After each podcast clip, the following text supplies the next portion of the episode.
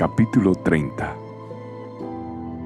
Cuando Raquel vio que no podía darle hijos a Jacob, tuvo celos de su hermana.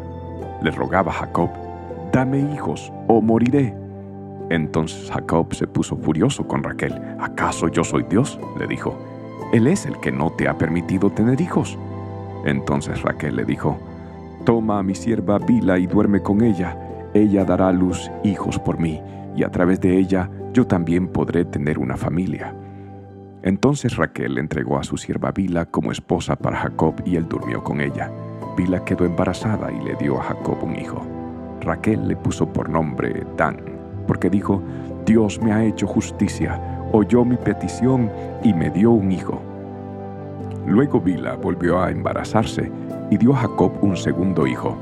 Raquel le puso por nombre Neftali, porque dijo, he luchado mucho con mi hermana y estoy ganando. Mientras tanto, Lea se dio cuenta de que ya no quedaba embarazada. Entonces tomó a su sierva Silpa y la entregó a Jacob como esposa. Pronto Silpa le dio un hijo a Jacob. Lea le puso por nombre Gad, porque dijo, qué afortunada soy. Entonces Silpa dio a Jacob un segundo hijo, y Lea le puso por nombre Aser, porque dijo, qué alegría que tengo ahora las demás mujeres celebrarán conmigo. Cierto día, durante la cosecha de trigo, Rubén encontró algunas mandrágoras que crecían en el campo y se las llevó a su madre, Lea. Raquel le suplicó a Lea, por favor, dame alguna de las mandrágoras que te trajo tu hijo. ¿No fue suficiente que me robaras a mi marido? ¿Ahora también te robarás las mandrágoras de mi hijo? Le respondió Lea con enojo. Raquel contestó, Dejaré que Jacob duerma contigo esta noche si me das algunas mandrágoras.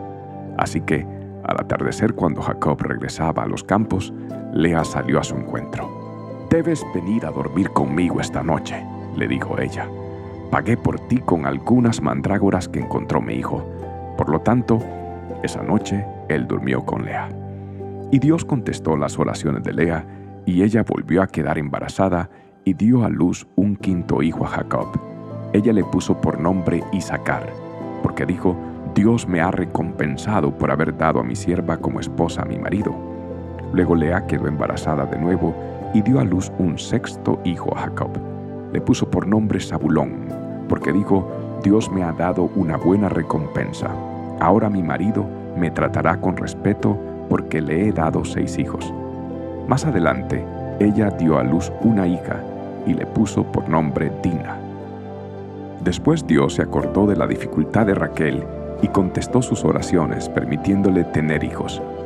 Ella quedó embarazada y dio a luz un hijo. Dios ha quitado mi deshonra, dijo ella, y le puso por nombre José, porque dijo que el Señor añada aún otro hijo a mi familia. Poco después de que Raquel dio a luz a José, Jacob le dijo a Labán, por favor, libérame para que regrese a mi hogar en mi propia tierra. Permíteme llevar a mis esposas y a mis hijos porque me los he ganado sirviéndote a ti, y déjame ir. Tú sabes con cuánto esfuerzo he trabajado para ti.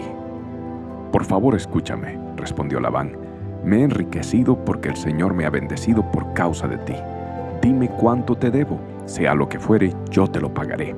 Tú sabes con cuánto esfuerzo he trabajado para ti, respondió Jacob y cómo tus rebaños y tus manadas han aumentado a mi cuidado.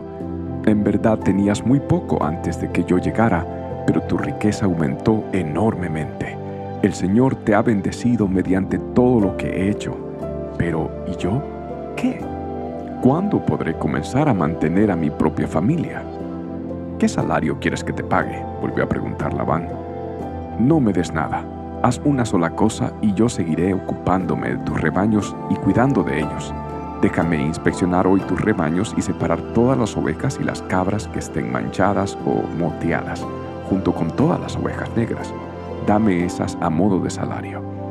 En el futuro, cuando revisen los animales que me hayas dado como salario, verás que he sido honesto contigo si encuentras en mi rebaño alguna cabra que no esté manchada o moteada, o alguna oveja que no sea negra, sabrás que te la he robado.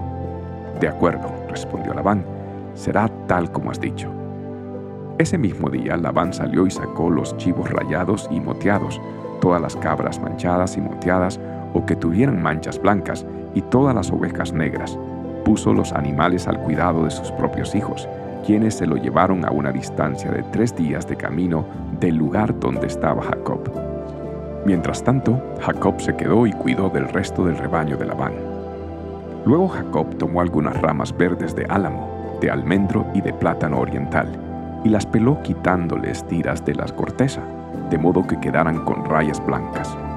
Después puso esas ramas peladas en los bebederos donde los rebaños iban a tomar agua porque era allí donde se apareaban. Y cuando se apareaban frente a las ramas peladas con rayas blancas, tenían crías rayadas, manchadas y moteadas. Jacob separaba esos corderos del rebaño de Labán. En la época de celo los ponía frente a los animales de Labán que fueran rayados o negros. Así es como él aumentaba su propio rebaño en lugar de incrementar el de Labán.